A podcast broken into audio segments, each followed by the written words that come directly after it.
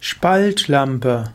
Spaltlampe ist eines der wichtigsten Instrumente für einen Augenarzt. Der Augenarzt oder auch der Augenoptiker kann mittels einer Spaltlampe, auch genannt Spaltlampenmikroskop, die Augen stereoskopisch inspizieren.